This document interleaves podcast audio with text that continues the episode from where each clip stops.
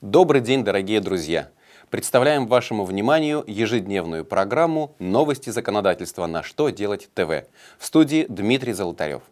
В этом выпуске вы узнаете, можно ли учесть в расходах сумму выходного пособия, безопасность какой информации находится под угрозой, какие изменения ожидают систему местного самоуправления. Итак, обо всем по порядку. Не секрет, что расторгнуть трудовой договор по соглашению сторон и получить при этом отступные во многих случаях более предпочтительный для работника способ расстаться со своим работодателем. Минфин разъяснил, что с точки зрения налога на прибыль такой вариант тоже выгоден. Дело в том, что размер выходного пособия организация вправе учесть в расходах на оплату труда. В качестве аргументов, обосновывающих эту точку зрения, ведомство привело ссылки на Трудовой кодекс – оно напомнило, что возможность выплаты выходных пособий может быть предусмотрена трудовым или коллективным договором. Соглашение о прекращении договора с работником является неотъемлемой частью этого документа. Если следовать этой логике, то можно утверждать, что выходное пособие является выплатой, предусмотренной трудовым договором.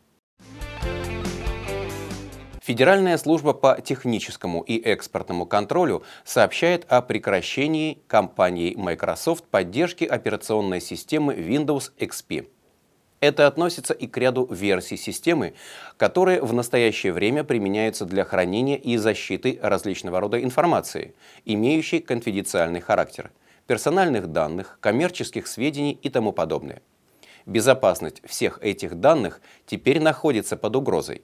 В связи с этим организациям, использующим в настоящее время операционную систему Windows XP, рекомендовано разработать план действий по переходу до конца 2016 года на другие операционные системы, которые поддерживаются их производителями и соответствуют всем необходимым требованиям, предъявляемым к безопасности информации. На рассмотрение Госдумы в ближайшее время будет предложен законопроект, который должен серьезно изменить систему местного самоуправления. Он касается порядка выборов руководителей больших городских образований с районным делением.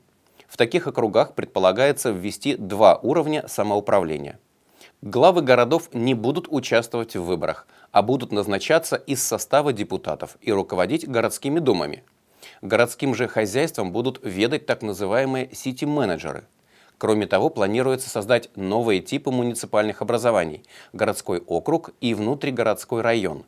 По мнению авторов законопроекта, в результате этих преобразований муниципальные органы власти станут лучше понимать насущные потребности жителей.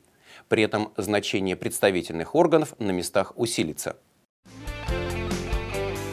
На этом у меня все. Задавайте ваши вопросы в комментариях к видео на сайте «Что делать ТВ». Я благодарю вас за внимание и до новых встреч!